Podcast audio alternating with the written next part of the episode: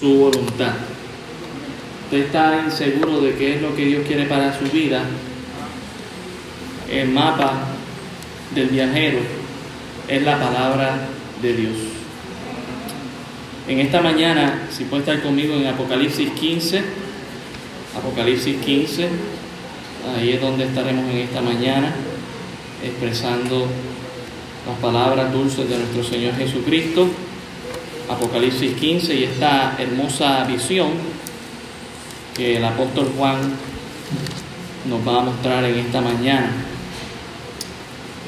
Cuando pueda estar conmigo de pie, este es el capítulo más corto del libro de Apocalipsis, solamente contiene ocho versículos, pero también es un tremendo capítulo al, igual que los demás, así que espero que pueda ser de bendición.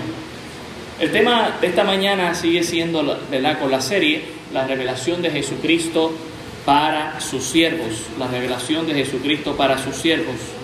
Y el título de esta mañana es Jesucristo es el Rey de los santos. Jesucristo es el Rey de los santos.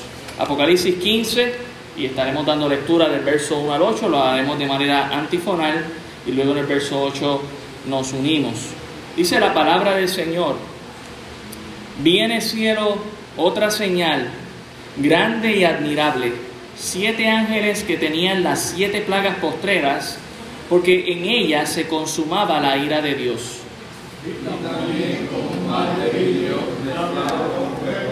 y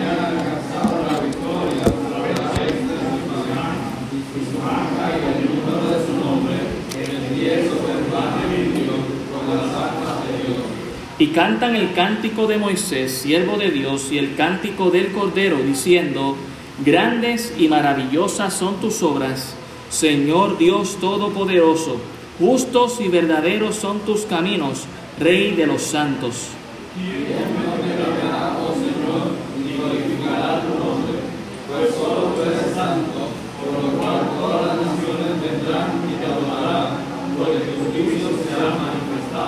Después de estas cosas miré y aquí fue abierto en el cielo el templo del tabernáculo del testimonio. Y del templo salieron los siete ángeles que tenían las siete plagas, vestidos de lino limpio y resplandeciente, y ceñidos alrededor del pecho con cinto de oro. Y uno de los cuatro seres vivientes dio a los siete ángeles siete copas de oro llenas de la ira de Dios que vive por los siglos de los siglos y el templo se llenó de humo por la gloria de Dios y por su poder, y nadie podía entrar en el templo hasta que se hubiese cumplido las siete plagas de los siete ángeles. Señor, gracias damos por tu palabra. Ella es viva y eficaz. Y ruego en esta mañana que nos hables y nos ministres a través de la misma, Señor. Que tu Espíritu Santo hable a nuestras vidas y podamos recordar la importancia de que tú Jesús eres el Rey de los santos. Gracias damos por todo en el nombre de Jesús. Amén. Pueden tomar asiento, hermanos. El capítulo 15 es el preludio de las copas del juicio de Dios que se establecerán en el capítulo 16. Y básicamente es una presentación a ese juicio.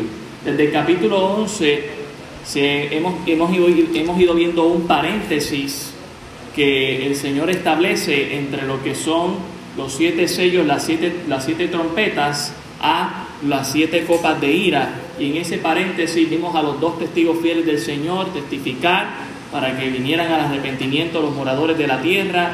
En ese paréntesis vimos la visión que, que Juan ve acerca, ¿verdad? La señal que ve del cielo acerca de Israel y luego la señal que ve del diablo, el Señor los reprenda. En el 13 vemos el sistema anticristiano que va a haber en el mundo. Y el 14, que es otra visión que Juan ve acerca de los eventos finales que se van a llevar a cabo en Apocalipsis 19. Y llegamos al capítulo 15 y es otra señal que Juan está viendo precisamente de lo que pasará en el capítulo 16, que es la ira de Dios consumada. Y por eso comienza diciendo, ¿verdad? Eh, en el verso 1, vi en el cielo otra señal, porque ya él había visto dos eh, que habían precedido en el capítulo 12, la señal de la mujer, hablando del pueblo de Israel como nación, y la señal del diablo, hablando del, del dragón, ¿verdad? Las hermanas, como la segunda visión. Y esta es la tercera señal que Juan ve en el cielo. Y dice aquí, siete ángeles que tenían las siete plagas postreras, porque en ellas se consumaba la ira de Dios.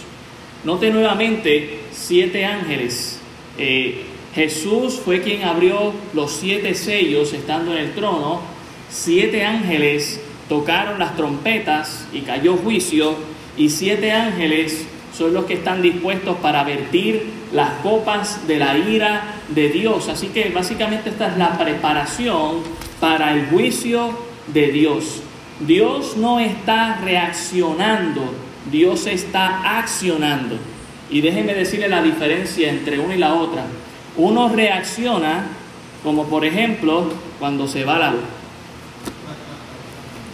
Entonces es que nos acordamos que tenemos que sacar el transformador, la batería o el abanico, ¿verdad? Porque se fue la luz. Ahora usted accionó, si pudo prepararse y tener una planta solar, ¿verdad? Si la pudo pagar y pudo prepararse para ese evento. Usted accionó para que cuando eso pasara no le tomara por sorpresa. Jesús no está aquí reaccionando, sino accionando. Él está todo, lo tiene todo preparado. Y note que dice que estas siete plagas son postreras, es decir, últimas. En otras palabras, hermanos, estas plagas han tenido o han ido llevando una sucesión de eventos. No son las primeras, las primeras serían los siete sellos y las siete trompetas. Y note también la expresión plagas. De hecho, este capítulo, al igual que otros, es muy hebreo, muy judío en su expresar, porque nos va a llevar o a recordar el evento de las plagas que Dios trajo a través de, de Moisés ¿verdad? Para dar señal del poder de Dios y derramar la ira sobre los enemigos de Dios, en ese caso los egipcios. Y note que son siete, han ido de siete en siete. Y este principio no es uno que vemos por primera vez en Apocalipsis. Si usted me acompaña a Levítico 26, Levítico 26, ya todo ha estado prescrito antes, desde la eternidad y también aún en el Antiguo Testamento para que veamos la consistencia de nuestro Dios. Levítico 26, el verso 21 dice, Levítico 26, 21, dice, si anduvieres conmigo en oposición y no me quisierais oír, yo añadiré sobre vosotros siete veces más plagas según vuestros pecados. Entonces notemos algo, uno podría llegar al capítulo 15 y decir, wow, Dios castigando aquí, ¿por qué razón? Ya sabemos que Dios ha ido castigando porque la gente no se ha querido arrepentir. Han habido siete sellos y muchos no se arrepintieron. Han habido siete trompetas y muchos no se arrepintieron. Así que esta, esto ha sido maximizado a una tercera potencia, siete veces más el juicio de Dios. Y aquí se expresa la ira de Dios. Como nos dice la palabra, tremenda cosa es caer en manos de un Dios vivo, terrible. Siete plagas postreras. También nos deja saber, hermano, que es lo último que el Señor va a hacer. El juicio de Dios no será por la eternidad, el juicio de Dios se llevará a cabo en un momento y se culminará. Noten que muchas guerras y muchos juicios lamentablemente se llevan a cabo por años, pero el juicio de Dios ya está determinado que será sobre siete años sobre este mundo y terminará en su culminación con las siete plagas postreras y Jesucristo reinando en la tierra. Y Dios está tan seguro de esto como que ya Él lo ha hecho. Noten la expresión porque en ellas se consumaba la ira de Dios. La idea de consumar la hemos visto antes, de hecho precisamente en Semana Santa, recordamos que una de las palabras que Jesús dijo desde la cruz del Calvario es, consumado es, tetelestai. Y aquí nuevamente dice consumada, en otras palabras, la deuda está saldada o el objetivo principal está siendo cumplido. Y en este caso es el juicio de Dios. Ya Dios no se va a irar más. ¿Por qué? Porque ahora, luego de esto, viviremos en el estado eterno con Dios y no habrá pecado, no habrá descomunión, no habrá desobediencia de Dios, sino que la voluntad de Dios será hecha tanto en los cielos como en la tierra, que Dios va a establecer en los cielos nuevos y en la tierra nueva. Hermanos, cuando Jesús enseñó a sus discípulos a orar, Él les dijo, oren para que la voluntad de Dios sea hecha como ya lo es en los cielos. En los cielos se sigue la voluntad de Dios, no se cuestiona. Pero es interesante que aún nosotros en la iglesia muchas veces estamos cuestionando la voluntad de Dios. ¿Usted quiere tener el cielo en la tierra? No cuestione la voluntad de Dios, siga la voluntad de Dios. Siga la voluntad de Dios en su vida. ¿Sabe que hoy es un día espectacular? Hoy es el día de, de Ramos, ¿verdad? Por tradición. Y es algo que nosotros vamos a celebrar en los cielos. Eh, alguien me estaba preguntando si era algo bíblico o no traer ramos. Bueno, es alguna tradición que algunas iglesias practican, ¿verdad? Pero sí le puedo decir que en Apocalipsis 7, en el versículo 9, dice lo siguiente, después de esto miré y aquí una gran multitud, la cual nadie podía contar de todas naciones, tribus, pueblos y lenguas, que estaban delante del trono y en la presencia del Cordero vestido de ropas blancas, ¿y qué tenían en sus manos? Palmas en sus manos. Entonces un día vamos a estar en la presencia del Señor, inclinando nuestras palmas para adorar y glorificar al Señor. Pero yo, no sé usted, yo me voy a inclinar junto con esa palma. Yo no me voy a quedar arriba. Yo voy a adorar al Señor y a glorificar su nombre. Muchas veces hay gente que simplemente quiere inclinar una palma, pero no ha inclinado su corazón. Necesitamos inclinarnos todos ante el Señor. Apocalipsis 15, verso 2 dice, vi también, vi también como un mar de vidrio mezclado con fuego, y a los que habían alcanzado la victoria sobre la bestia y su imagen, y su marca y el número de su nombre en pie sobre el mar de vidrio, con las arpas de Dios. Hermano, esto es, es muy hebreo y es muy judío, usted lo puede ver allá en Éxodo 14, muy semejante. Hay un mar aquí, pero nos dice que este mar es de vidrio. Y el vidrio, ¿verdad? Es un material que no tiene, no se mueve. El agua sí en el mar se está moviendo constantemente por la frecuencia de las olas, por el viento y por otras cosas, ¿verdad? Como la gravedad de la luna que hace un efecto para que se mueva el mar. Pero aquí este mar de vidrio está completamente quieto. En la presencia de Dios no hay tormentas, hermano. En la presencia de Dios hay paz. Entonces yo le quiero recordar que usted y yo quizás estamos en este mundo y estamos pasando por tormentas, pero usted ubíquese en el plano del vidrio de Dios, donde usted puede experimentar la paz de Dios. Dice aquí que este mar de vidrio no es que era un mar en sí, sino que este vidrio era tan amplio que parecía un mar. Y es la manera en que él lo describe. Y lo describe mezclado con fuego. Y se entiende, ¿verdad? que el vidrio lo que hace es resplandecer o, reflejar, en este caso este vidrio está diseñado para reflejar la gloria de Dios. Y sabes que usted, usted y yo somos llamados a hacer eso. De hecho, desde que Dios creó a Adán y a Eva, fueron hechos semejanza, en semejanza, no igual, pero en semejanza a la gloria de Dios, para que usted y yo reflejemos su gloria. Le pregunto, ¿está usted reflejando la gloria de Dios? Dios quiere que usted y yo reflejemos su gloria. Y allí en este lugar está mezclado con fuego indicando que viene el juicio del Señor. Y si usted recuerda ya en Éxodo, Dios y en el evento del Mar Rojo, eh, precisamente es el Mar Rojo, es el lugar de vidrio, pero también mezclado con fuego, donde Dios pasó juicio sobre los impíos. Dios salvó a los suyos, a su pueblo, y cruzó a través del mar, pero en seco. Un milagro maravilloso, extraordinario. Y eso es lo que Dios ha hecho con nosotros cuando nosotros venimos a Cristo Jesús. Nos ha hecho pasar en seco. Somos sostenidos por su palabra. Hemos atravesado el mar para llegar a tener comunión con Dios en el desierto, mientras que los impíos son tragados por este mar.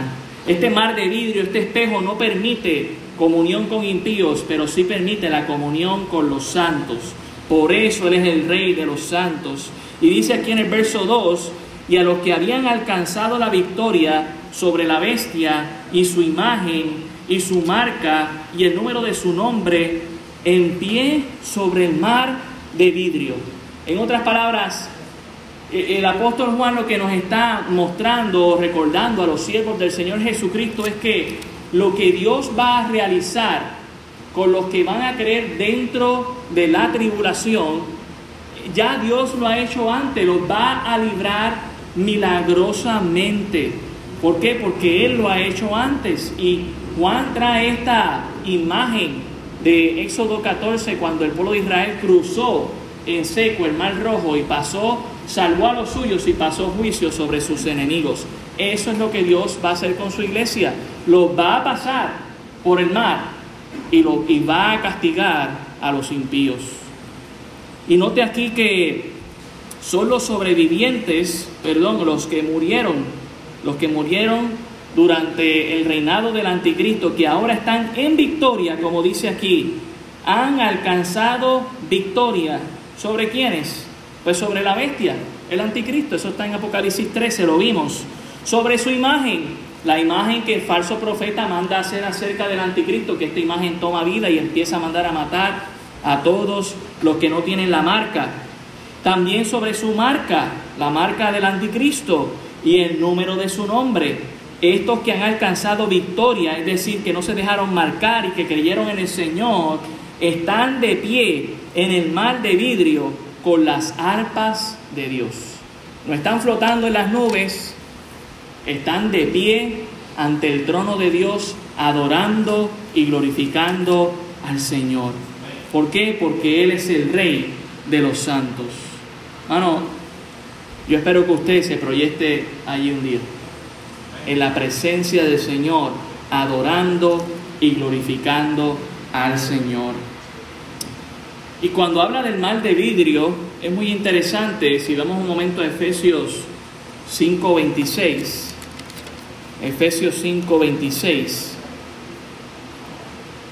voy a leer el verso 25 para el contexto, Efesios 5.25, dice, maridos, amad a vuestras mujeres, así como Cristo amó a la iglesia y se entregó a sí mismo por ella, para santificarla, habiéndola purificado en el lavamiento del agua, ¿por qué cosa?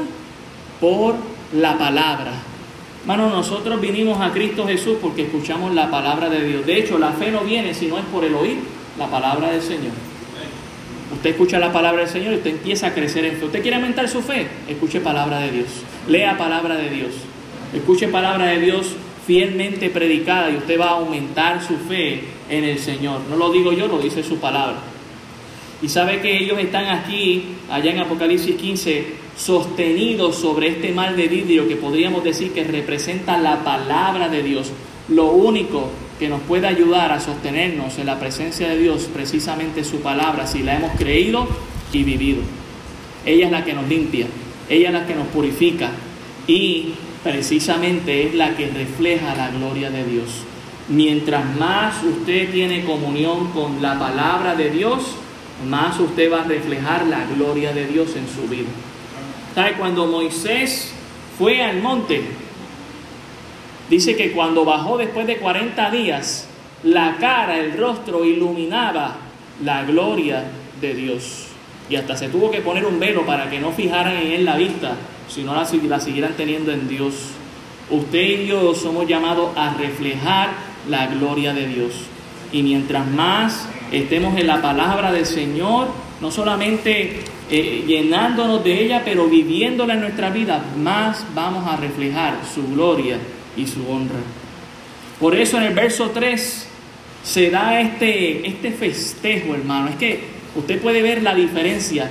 En la tierra están sufriendo, hay una visión de sufrimiento donde Dios va a derramar sangre y ya vimos la imagen la semana pasada, espero que usted se haya quedado con ella donde Jesús es el que está en esta nube con la hoz listo para pasar juicio. y derramar sangre, pero en el cielo hay, un, hay una fiesta, se está adorando a Dios. Entonces, ¿de qué lado queremos estar? ¿Del lado del sufrimiento o del lado de la fiesta? Yo sé que todos queremos decir del lado de la fiesta, pero lo demostramos así, reflejando la gloria de Dios. Yo espero que sí. Y mire el cántico que cantan en el versículo 3. Dice, verso 3, y, el, y cantan el cántico de Moisés, siervo de Dios, y el cántico del Cordero, diciendo, grandes y maravillosas son tus obras, Señor Dios Todopoderoso, justos y verdaderos son tus caminos, Rey de los santos. ¿Quién no te temerá, oh Señor, y glorificará tu nombre? Pues solo tú eres santo, por lo cual todas las naciones vendrán y te adorarán, porque tus juicios se han manifestado. Noten que es el cántico de Moisés, Éxodo 14, después de la liberación en Éxodo 15, que lo leímos, ¿verdad? Hasta el versículo 11 en esta mañana, eh, vemos muchas palabras que se repiten. No hay una cita exacta, pero hay muchos principios como la grandeza de Dios, la maravilla de Dios, lo justo que es el Señor, lo verdadero que es Él y lo único y especial que es Dios. Se repite una y otra vez, usted puede leer Éxodo 15 y se daría cuenta de eso. Pero este cántico también es el cántico del Cordero. A Dios se le ha alabado y se le ha glorificado si usted quiere ver el cántico del Cordero, me puede acompañar allá en Apocalipsis 5, Apocalipsis el capítulo 5, y usted puede ver el cántico del Cordero. Allá en el versículo 8, Apocalipsis 5, 8, dice, y cuando hubo tomado el libro, los cuatro seres vivientes y los 24 ancianos se postraron delante del Cordero y todos tenían arpas y copas de oro llenas de incienso, que son las oraciones de los santos, y cantaban un nuevo cántico, diciendo, digno eres de tomar el libro y de abrir sus sellos, porque tú fuiste inmolado y con tu sangre nos has redimido para Dios de todo linaje y lengua y pueblo y nación, y nos has hecho para nuestro Dios reyes y sacerdotes, y reinaremos sobre la tierra. Cuando vamos a Apocalipsis 15, usted está viendo ese cántico de Moisés y del Cordero mezclado y juntos para adorar a Dios. Usted ve el propósito que ha tenido el Antiguo Testamento en Moisés y el propósito que tiene el Nuevo Testamento en Cristo Jesús para adorar y glorificar a Dios. Dios no ha cambiado, Él sigue siendo el Rey de los santos. Y me gustaría que esta mañana podamos tener un pequeño gustazo de lo que sería estar en la presencia del Señor cantando esto. Entonces yo le pido que usted se, le, se ponga en pie, me pongan este cántico, eh, que es el cántico de Moisés, allá en Apocalipsis 15, versículos 3 y 4, y que usted lo cante conmigo. Y allá los hermanos me van a ayudar para cantar este cántico, los que se lo saben, ¿verdad? Y si usted no se lo sabe, hoy se lo va a aprender. Usted lo puede sacar de ahí, versículo 3 y versículo 4 y piense que está en la presencia de Dios cantando este cántico. Yo sé que esto es algo que no hacemos usualmente, pero lo vamos a hacer en esta mañana para honrar y glorificar al Señor. Amén. Mire lo que dice ahí, vamos a cantarlo. Una, dos y tres. Grandes y maravillosas son tus obras, Señor Dios Todopoderoso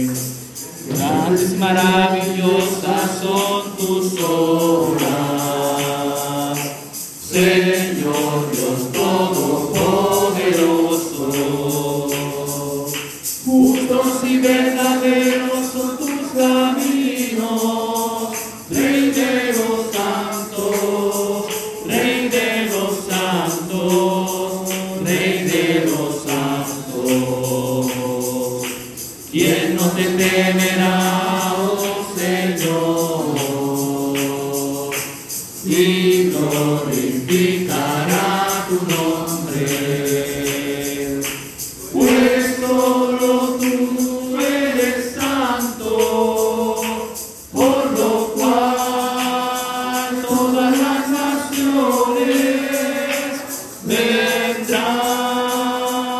te adorarán, y te adorarán. Aleluya, amén, aleluya, amén. Aleluya, amén. Aleluya, amén. Amén. Pueden tomar asiento, hermanos. Yo espero que usted se haya proyectado allí ese mar de vidrio, adorando y alabando a Dios, diciendo estas palabras. Porque es algo que vamos a vivir, hermano, para la gloria del Señor. Los cánticos están unidos aquí, el de Moisés y el, y el del Cordero. Y sabe, tienen muchas cosas en similitud a pesar de la diferencia entre Antiguo y Nuevo Testamento. Porque los dos cánticos son cánticos de liberación. Dios sacó al pueblo de Israel de la esclavitud en Egipto y Dios nos ha liberado de la condenación del pecado a nosotros los que hemos creído en Cristo Jesús. Dios ha traído liberación a su pueblo y Dios ha castigado a aquellos que no quisieron obedecer. En el Antiguo Testamento a los egipcios los ahogó y en el Nuevo Testamento Dios va a derramar est- estos juicios para castigar a aquellos que no se quieren arrepentir. Por eso, mientras en, el- en la tierra se va a estar viviendo un infierno por los juicios de Dios, en el cielo se va a estar adorando y glorificando al Señor. Estaremos de fiesta, hermanos, adorando al Señor. Y, notemos, ¿verdad? Ya lo cantamos, y espero que usted cuando siempre llegue a este texto quiera tener ese deseo de cantarlo al Señor. Notemos algo interesante. Este cántico, profundamente arraigado, ¿verdad? En el Antiguo Testamento y en el Nuevo, demuestran y nos traen varias ah, características de Dios. En primer lugar, se nos demuestran las obras de Dios. En el verso 3 dice que cuando cantan el cántico de Moisés, siervo de Dios, y el cántico del Cordero, diciendo, grandes y maravillosas son tus obras. Las obras de Dios, hermanos, son grandes. Solamente mire el mar, es tan grande que el ser humano no lo ha podido explorar por completo. Solamente mire el universo, es tan grande que no hemos salido de nuestra galaxia aún en el 2022 con toda la tecnología que tenemos. Así de grande y maravillosa son las obras del Señor. Dios es tan grande que Jesús, estando en la condición de, eh, eh, estando en la forma de Dios, no estimó el ser igual a Dios, sino que fue y se encarnó y murió por nosotros en la cruz del Calvario. Sus obras son grandes y maravillosas. Pero no solamente las obras de Dios son grandes y maravillosas y dignas de que nosotros le alabemos a Él. Los caminos de Dios, mire cómo son. Dice aquí, Dios Todopoderoso, justos y verdaderos son tus caminos. Los caminos de Dios son correctos, hermanos. No hay maldad en Dios, no hay pecado en Dios, no hay injusticia en Dios, no hay falsedad en Dios.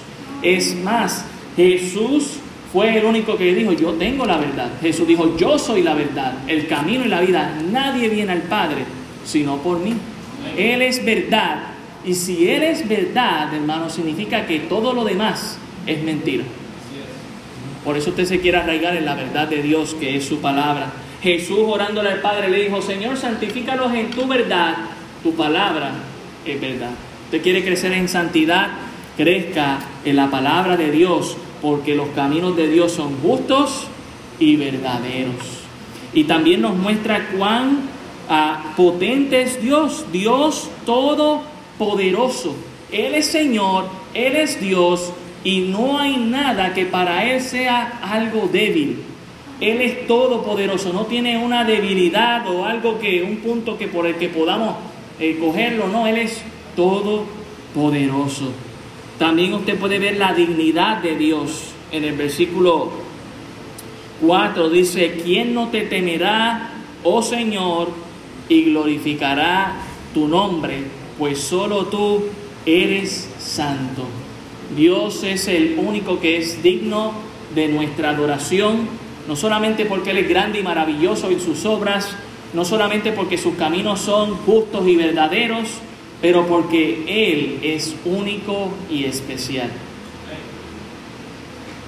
Hermanos, lo que, lo que hace de nosotros ser especiales es que tengamos a Cristo Jesús. Eso es lo que nos hace especiales, porque Él es el único especial. Por eso dice, solo tú eres santo. Y miren la adoración a Dios. Ahí en el versículo 4 dice, por lo cual todas las naciones vendrán y te adorarán. Lo vimos allá en Apocalipsis 5, de toda pueblo, eh, tribu, lengua, nación, adorando al Señor con las palmas en sus manos y también aquí adorando a Dios. Ahora hay un enfoque muy interesante. Tus, tus, tú, tú, te, tus. Si usted no entendió, no se preocupe, no estoy hablando en lengua. Versículo 3 dice, tus obras. Versículo 3 dice, tus caminos. Versículo 4 dice, te temerá. Versículo 4 dice, tu nombre. Versículo 4 dice, tú eres santo. Hermanos, no se trata de nosotros, se trata de Dios. Yo, yo, quiero que usted vea que este grupo no está enfocado en que ellos están allí, están enfocados en que Dios está ahí. Hermano, nosotros necesitamos en nuestra vida dejar nuestro ego a un lado y enfocarnos en Dios. Por eso siempre hacemos el énfasis que aquí la persona más importante es el Señor Jesucristo. Y yo sé que a algunos le puede ofender, porque usted pensará que usted es importante, pero más importante es Dios. Usted tiene importancia porque Dios es importante. Dios te ama, Dios te quiere, pero tú y yo debemos estar enfocados en Dios. Una adoración a Dios se trata todo de Dios no de nosotros. So, cuando vengo aquí a adorar al Señor, no digo, ah, es que ese cántico no me gusta. No, pregúntale si a Dios le gusta. So, cuando vengo a adorar a Dios aquí, vengo a orar, le quiero preguntar a Dios, Señor, ¿será tu voluntad? Porque a Dios le agrada su voluntad, porque es la mejor. Hermanos, el énfasis está en Dios. ¿Por qué? Porque Él es el Rey de los santos. Yo sé que hay un evangelio que muchas veces enfatiza en Jesús como Salvador. Nosotros lo creemos, pero Jesús no solamente quiere ser nuestro Salvador, Jesús quiere ser nuestro Rey. Una cosa es que te salve y otra cosa es que te gobierne. Y Dios quiere ser tu Salvador y el gobernador de tu vida. Dios tiene órdenes ejecutivas para ti y no tienen caducidad. Dios tiene órdenes ejecutivas para ti no tienen caducidad. Entonces, pídele a Dios, Señor, ¿dónde no estoy dejando que tú seas el rey de mi vida? Sé el rey de mi vida. Haz tu voluntad en mi vida. Esta adoración, hermanos, se trata todo de Dios. Mire el versículo 5.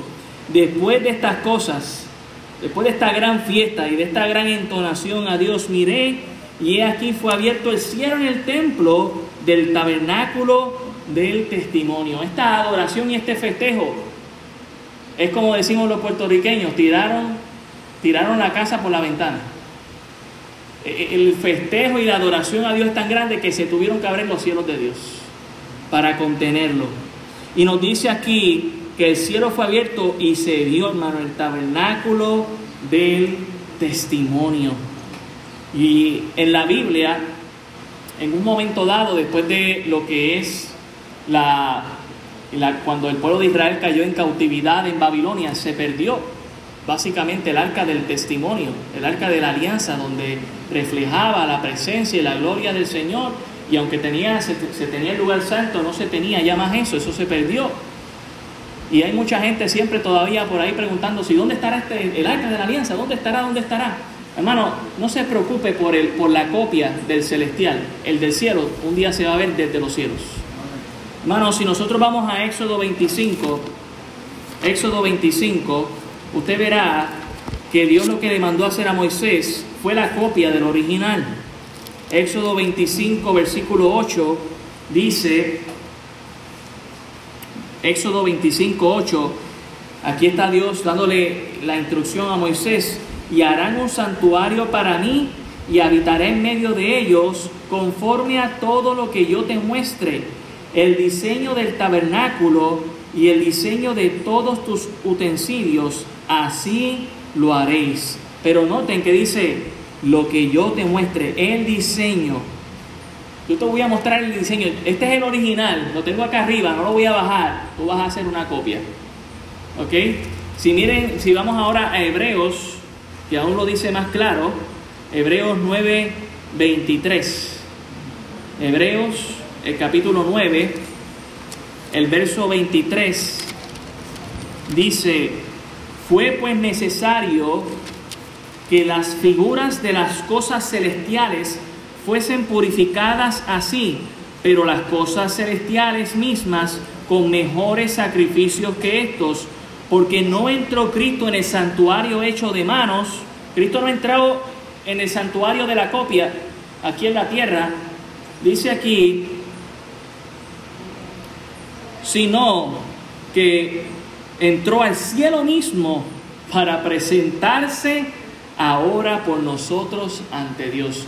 Dios no fue a la copia aquí a la tierra a hacer el sacrificio, Dios fue al lugar original, al templo original, al lugar del sacrificio original para glorificar al Señor. Y eso es lo que ahora Dios está permitiendo ver después de esta fiesta. En, Apocalipsis 15, versículo 5. Así que no se preocupe mucho por dónde está el arca de la alianza. La original sigue en los cielos, Dios sigue en control, Dios sigue en poder, hermano. Él es el rey de los santos. Apocalipsis 15, 6 dice, y del templo salieron las siete, los siete ángeles que tenían las siete plagas, vestidos de lino limpio y resplandeciente, y ceñidos alrededor del pecho con cintos de oro. Es curioso ver cómo los ángeles están vestidos indicando así la pureza y la santidad de Dios y la justicia de Dios. Dios en el proceso en el que va a hacer justicia no se va a manchar con pecado. Dios no va a decir, bueno, es que el fin justifica los medios. No, no. Dios ha sido justo, Dios ha sido misericordioso y Dios va a dar el pago que merece este mundo por sus pecados. Y Dios va a enviar a sus ángeles para hacer esa obra. Mire el versículo 7 y uno de los cuatro seres vivientes dio a los siete ángeles siete copas de oro llenas de la ira de Dios que vive por los siglos de los siglos. Mano, no se enfoque tanto en la copa, enfóquese en Dios, que Él vive por los siglos de los siglos. No honramos a un Dios que de repente va a despertar y hacer esta obra. Dios siempre ha estado en su trono, Dios siempre ha estado en control y tiene una hora preparada que se va a cumplir. Él es el que vive por los siglos de los siglos. Y note lo que dice el verso 8.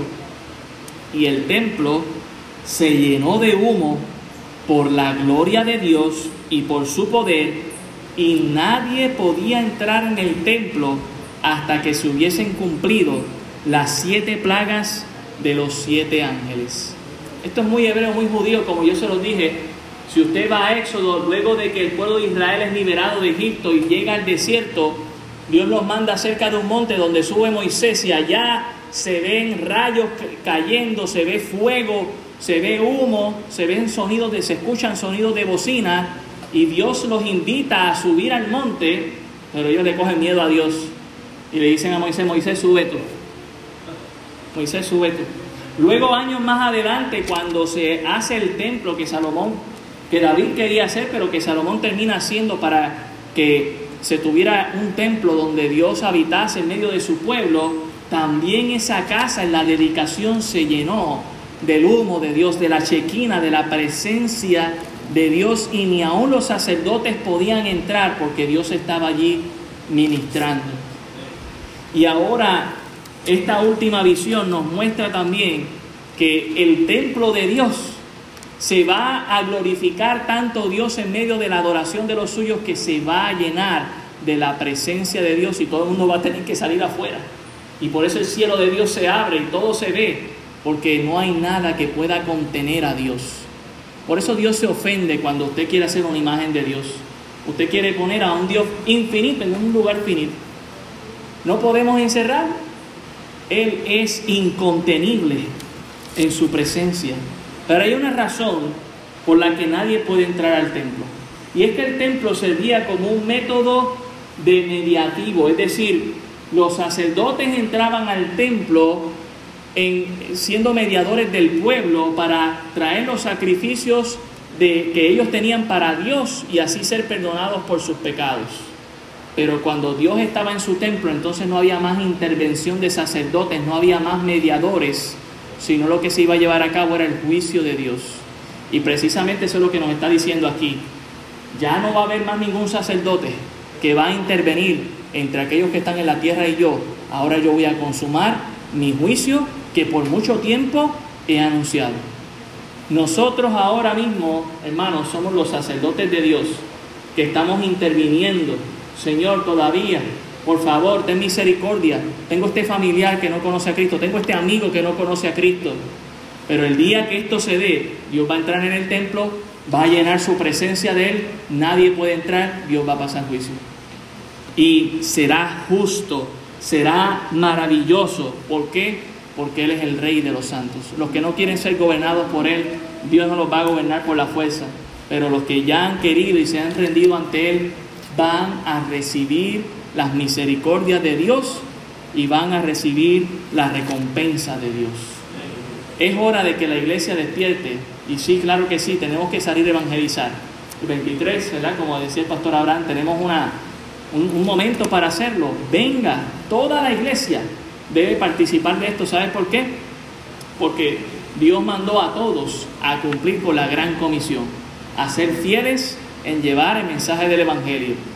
Pero más allá que la iglesia o que junto con la iglesia usted en su trabajo, en su vecindario, usted lo puede hacer todos los días, dar testimonio de lo que el Señor ha hecho en su vida. Cuente de, las grandezas y de las maravillas de Dios. Cuente cuán justo y cuán bueno es Dios diga de Dios quién como Él. Mire, la presencia de Dios se llenó en el templo porque se estaba adorando a Dios. Y hoy en el Nuevo Testamento, hoy en día, usted y yo somos el templo de Dios. El Espíritu Santo está en nosotros, hermanos.